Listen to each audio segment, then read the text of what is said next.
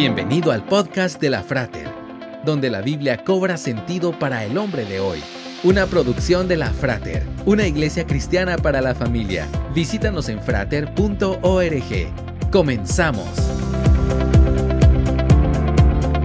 Una física china estadounidense cuyo nombre muchas personas nunca han escuchado, pronto compartirá un raro honor típicamente otorgado a los grandes del campo.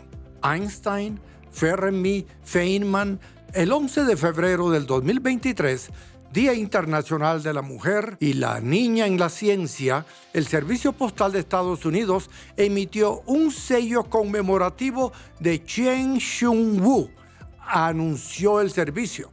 En 1956, Wu probó esencialmente que el universo distingue su mano derecha de su izquierda.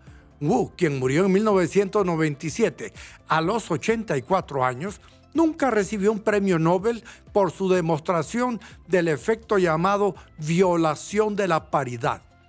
En cambio, se encuentra entre las mujeres que muchos científicos creen que el comité del Nobel pasó injustamente por alto. Fue un experimento increíblemente importante y ella era una científica increíble, dice Melissa Franklin, física de partículas de la Universidad de Harvard. La Biblia cuenta de un joven pastor que no fue tomado en cuenta para un acto especial, pero terminó siendo el rey de su pueblo. Aunque muchos se olviden de usted y no lo tomen en cuenta, Dios no se ha olvidado de usted. Reconózcalo en su corazón y disfrute de una vida plena. Esperamos que este podcast haya sido de edificación para tu vida.